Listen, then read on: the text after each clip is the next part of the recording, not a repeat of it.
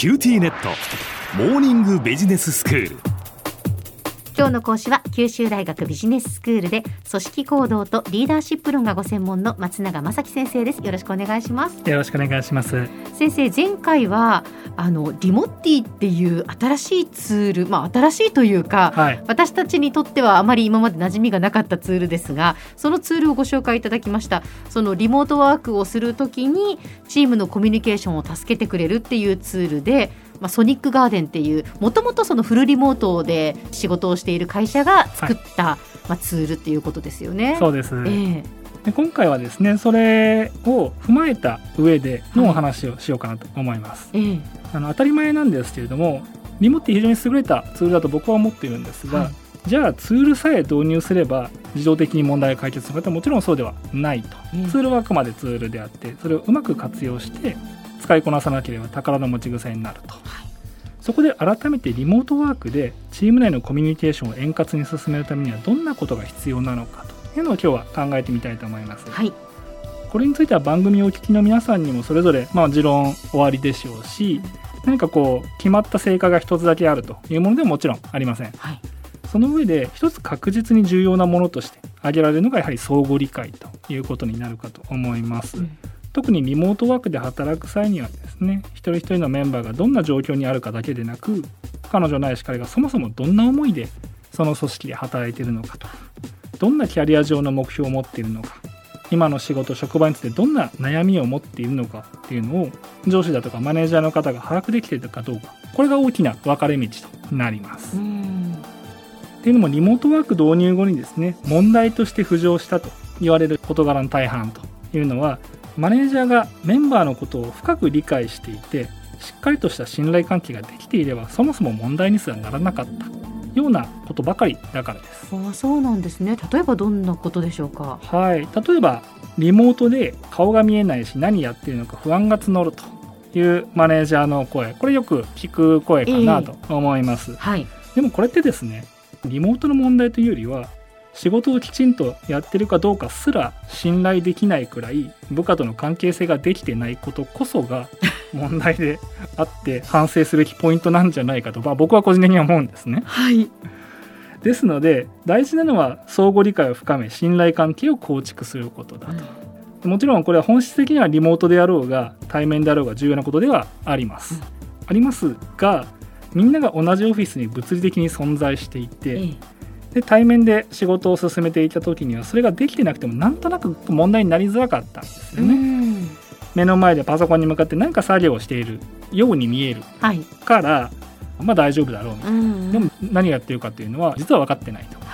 こうした理解不足実は分かってないみたいなことというのはリモートワークになるとすぐ露呈します。何をやっているのかそもそも何かやってるのかどうかすら分からないから不安だというのはまさしくその少佐かなと思います、はいでは職場で相互理解を深めていくにはどうしたらいいのか、うん、これについて近年注目されている活動として雑草というものがあります。雑草ですか？はい。雑草といっても草のことではなく、はい、あの雑談と相談。これを合わせて雑草と言います。でこれは本当に何でもない。例えば天気の話をすると。いうのではなくって、うん、最終目標としてマネージャーがメンバーのことを深く理解することを目的としたコミュニケーションの機会。これを設けることを雑草と言います、はい、何か意思決定をしなければならないアジェンダがある正式なミーティングではないですし、うん、人事効果を行う面接でもない。でもお互いの人となりが理解できて仕事上の信頼関係深まるようなことを話し合うそういう機会を持つということです、うん。いくつかポイントがありまして一つが仕事について振り返るけど仕事そのものの話はしないと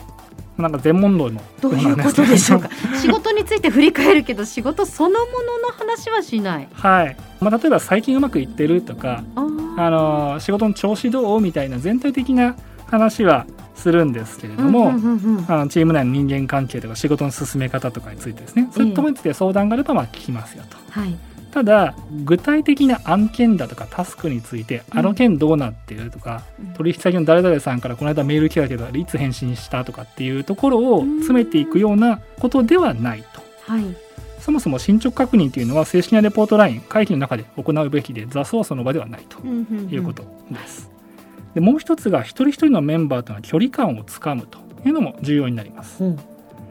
で雑草をやるっていうとですねそこで当然あのうまく話せる人とそうでない人がさっきも最初は絶対にいます。まあそうですよね。でそれが当たり前で全てのメンバーとの雑草で毎回どっかんどっかん話が盛り上がるっていう必要はないですし、うん、もし仮にそうなったと。したらそれはメンバーの方が相当忖度をして無理して盛り上げてくれてる可能性が高いので、疑った方がいいです。はい。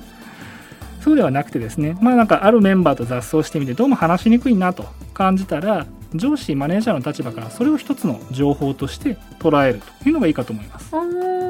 でそうすればですねこの人についてもし何かこれから気になることがあったとしたら私が直接問いただすよりも別の人に間に入ってもらった方がいいかもしれないということが分かるわけですね。メンバーと相互理解を深めましょうというととにかく全員と何万円でも隠し事もなく話をしようっていうに張り切る人もいるんですけれど、えー、そんなことは不可能です。はい、そうではなくて一人一人のメンバーと自分との間で適切な距離感ってどのくらいだろうというのを把握することこれが大事になりますなるほどまあそうですねなんかこの人とこううまくこうコミュニケーションが取れないなというのも大事な情報の一つだっていうことですよね。ですね。まあ私が直接話をするよりも、うん、あのそうじゃない方が良さそうだ。だったらこの人と、ええ、あのまあ複雑なく話し合いやすいような人って誰だろうとかっていうのを考えればいいわけです。はいはい。こうした雑草を実践していればリモートワークしている時でも各メンバーがどんな風に仕事をしているかというのが想像しやすくなります。仮に仕事ぶりがうまく想像できないメンバーがいたとしても、まあ、誰にその人のことを尋ねればいいかが分かると。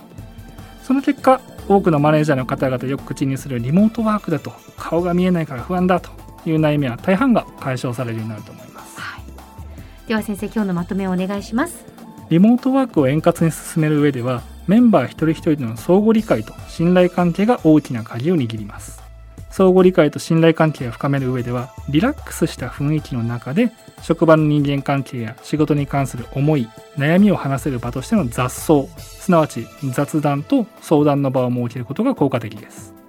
雑草を通してメンバーに対する理解が深まればリモートでも彼女や彼の仕事ぶりが想像しやすくなりマネージャーの不安も大きく和らぐかと思います。今日の講師は九州大学ビジネススクールで組織行動リーダーシップ論がご専門の松永正樹先生でした。どうもありがとうございました。ありがとうございました。